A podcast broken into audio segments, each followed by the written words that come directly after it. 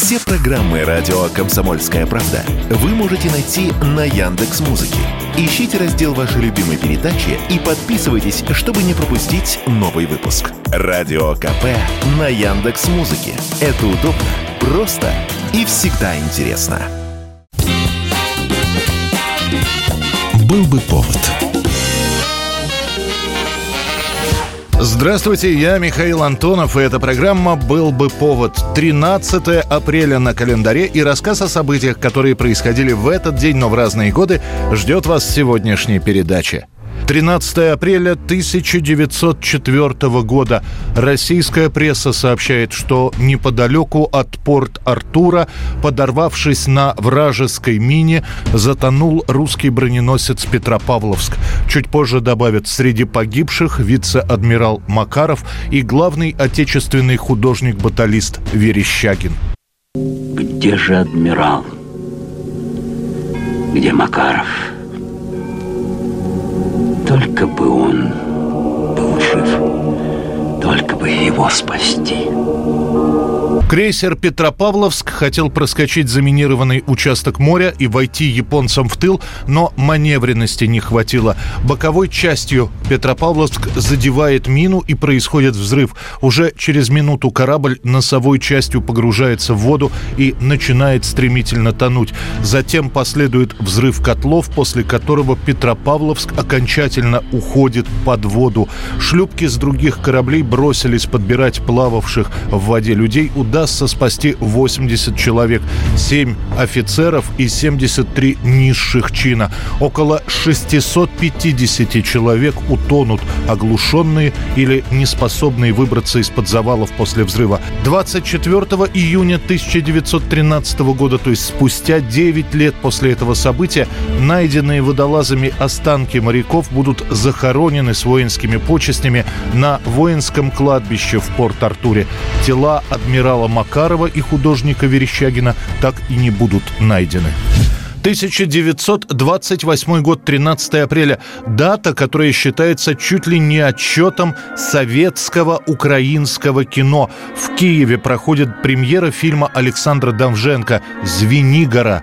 Далее за этим фильмом последуют два смысловых продолжения «Арсенал» и «Земля». Имя этого режиссера – всегда ассоциируется с поэтическим, философским направлением в киноискусстве. Александр Давженко в кино «Самоучка». До «Звенигоры» он пробует снимать небольшие ленты, которые какого-то серьезного успеха ему не принесут.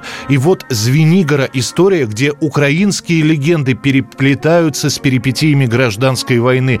12 зарисовок от варягов до Октябрьской революции. И главная фигура в картине — дед, который долгое время ищет спрятанный клад.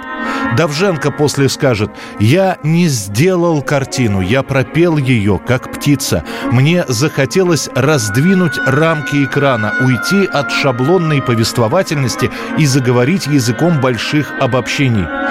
Звенигору хотели показать к десятилетию революции в 27 году, но не успели. Премьеру придется отложить на один год.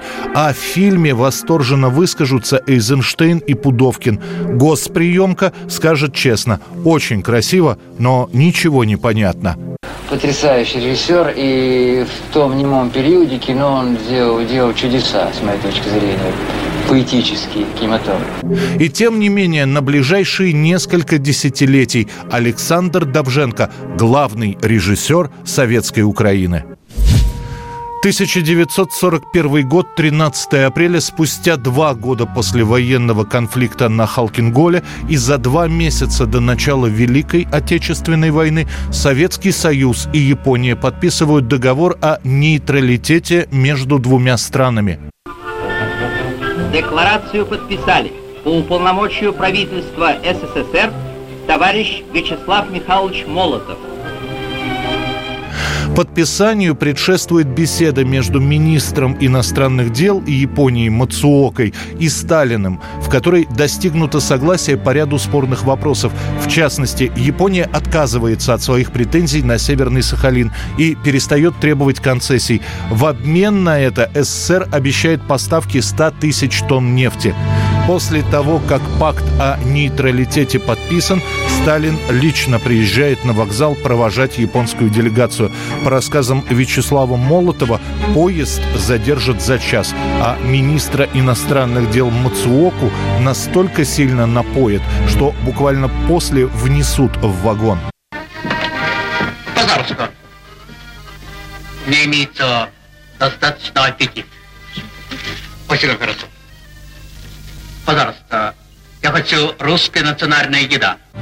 Япония действительно во время Великой Отечественной не будет воевать против Советского Союза, но при этом станет страной гитлеровской коалиции. После Ялтинской конференции пакт о нейтралитете с Японией будет разорван. 1949 год, 13 апреля, спустя два года после постановления правительства о строительстве в Москве многоэтажных зданий, решается вопрос о возведении главного здания Московского государственного университета. Об этом пишут газеты. Решено главную студенческую высотку возводить на Воробьевых горах. Это будет самая высокая из семи построенных высоток при Сталине. Не было дня, когда не приезжали бы сюда гости столицы и москвичи. С удовлетворением и гордостью любовались они грандиозным сооружением. Нельзя сказать, что до этого строительства у Московского государственного университета не было своих зданий.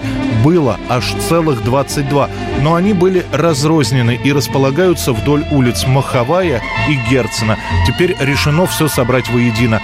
Согласно документу, в главном здании должны быть организованы 23 общих лекционных аудиторий, 125 групповых, 350 учебных лабораторий, 350 научных лабораторий, специализированных инновационных лабораторий общей площадью 11 тысяч квадратных метров, а также жилые помещения для почти 6 тысяч человек. В репортажах с ударной стройки на Ленинских горах сообщается, высотку возводят 3000 комсомольцев-стахановцев. Однако в действительности работа здесь была у гораздо большего количества людей. Специально для университетской стройки в конце 48 года в МВД подготовлен приказ об условно-досрочном освобождении из лагерей нескольких тысяч заключенных, которые имеют строительные специальности. Это вроде бы как вышедшие по УДО на самом деле никакой свободы не получали, лишь послабление режиму и работу они получали на строительстве в Москве. Зону для таких работников со сторожевыми вышками и колючей проволокой построят в нескольких километрах от возводимого объекта рядом с деревней Раменки в районе нынешнего Мичуринского проспекта. Начавшееся при Сталине строительство главного здания МГУ будет завершено уже после его смерти осенью 1953 года. 2000 год, 13 апреля. Сообщается, что группа B2 подписывает контракт с компанией Sony Music Entertainment Russia. Стоит отметить, что это первый в истории российского шоу-бизнеса контракт с артистами, составленный по всем стандартам западных звукозаписывающих компаний и в соответствии с российским авторским правом. Альбом B2, начиная с этого момента, войдет в международный каталог компании Sony Music Entertainment.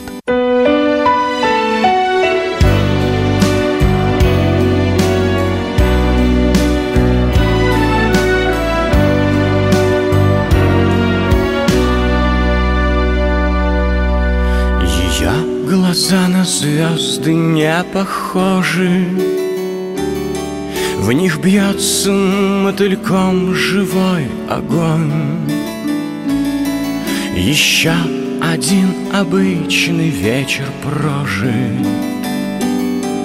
А с ней он каждый раз другой.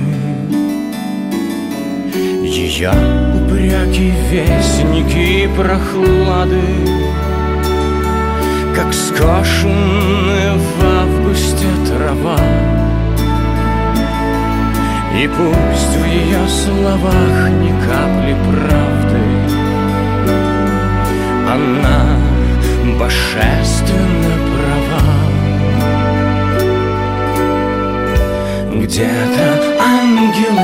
ангелы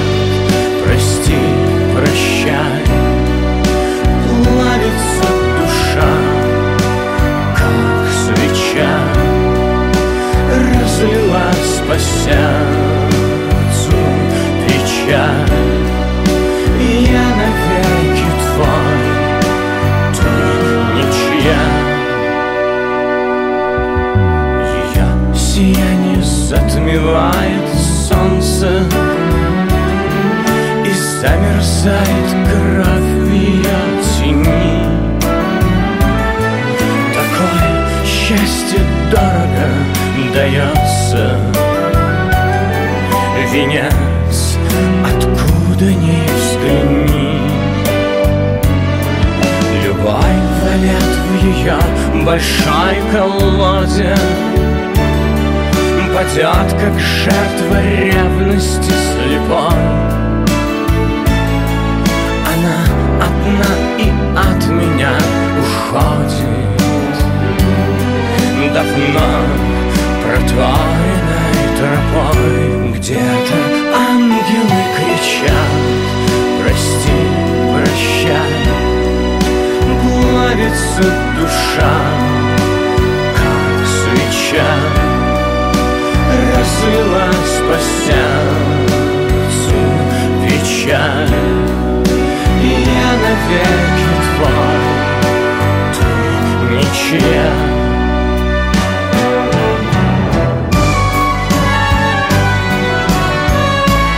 Это была программа «Был бы повод» и рассказ о событиях, которые происходили в этот день, 13 апреля, но в разные годы. Очередной выпуск завтра. В студии был Михаил Антонов. До встречи. «Был бы повод»